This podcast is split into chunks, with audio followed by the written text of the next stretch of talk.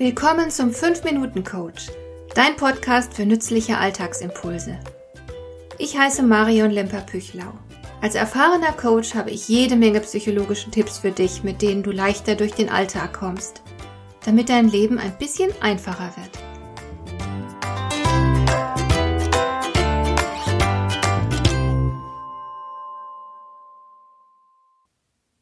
Es gibt sehr viele Gründe, warum Menschen unter ihrer Arbeit leiden und warum sie sich dort nicht glücklich fühlen können.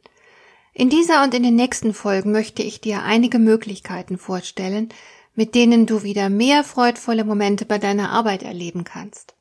Fangen wir gleich mit der ersten Strategie an. Einer der häufigsten Gründe für Arbeitsfrust liegt in der Fremdbestimmung. Es gibt viele Arbeitsplätze, an denen die Entscheidungsmöglichkeiten des Einzelnen stark beschränkt sind.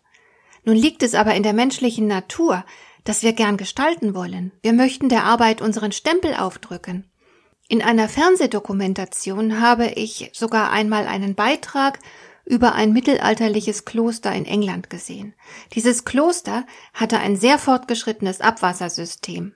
Archäologen haben bei der Ausgrabung Steine im Abwasserkanal gefunden mit den Markierungen der jeweiligen Arbeiter. Die Steine, die sie verbaut hatten, sollten ihnen auf ewig zugeordnet werden können. Sie waren stolz auf ihre Arbeit, das war ihr Beitrag zu der großartigen Klosteranlage, auch wenn natürlich kaum jemand in die Kloake hinabsteigen würde, um die Maurerarbeiten zu bewundern. Aber so sind wir Menschen. Wir sind stolz, wenn wir erkennbar etwas beitragen können. Darum ist es so schlimm für uns, wenn wir nur ausführen dürfen, was andere vorgeben. Dann verlieren wir die Freude an der Arbeit. Die Lösung könnte darin bestehen, dass wir lernen, auch die kleinsten Spielräume zu nutzen und gezielt zu gestalten. Es gibt da eine sehr schöne und wahre Geschichte, die ich in diesem Zusammenhang immer wieder gern erzähle. Die Geschichte handelt von einem jungen Mann, der im mittleren Westen der USA in einem Supermarkt als Packer arbeitete. Er war geistig behindert, deswegen waren ihm komplexe Aufgaben nicht möglich. Er hat also an der Kasse hinter dem Kassierer gestanden und den ganzen Tag Einkäufe in Tüten gepackt. Eines Tages hat die Marktleitung einen Workshop für sämtliche Mitarbeiter veranstaltet und dabei ging es um die Frage, wie jeder einzelne der Mitarbeiter auf ganz persönliche Weise zur Zufriedenheit der Kunden beitragen könnte. Der junge Mann hat die Aufgabe verstanden und überlegt, was denn typisch für ihn war, was ihn von den anderen unterschied. Und da fiel ihm ein, dass er Abreißkalender mochte. Du weißt schon, diese Kalender, wo es für jeden einzelnen Tag ein Blatt gibt und auf jedem Blatt steht irgendein netter Spruch. Der junge Mann liebte diese Sprüche und er hatte bereits etliche davon gesammelt. Er kam nun auf die Idee, diese Sprüche zu vervielfältigen und jedem Kunden einen der Sprüche oben auf die Einkäufe zu legen.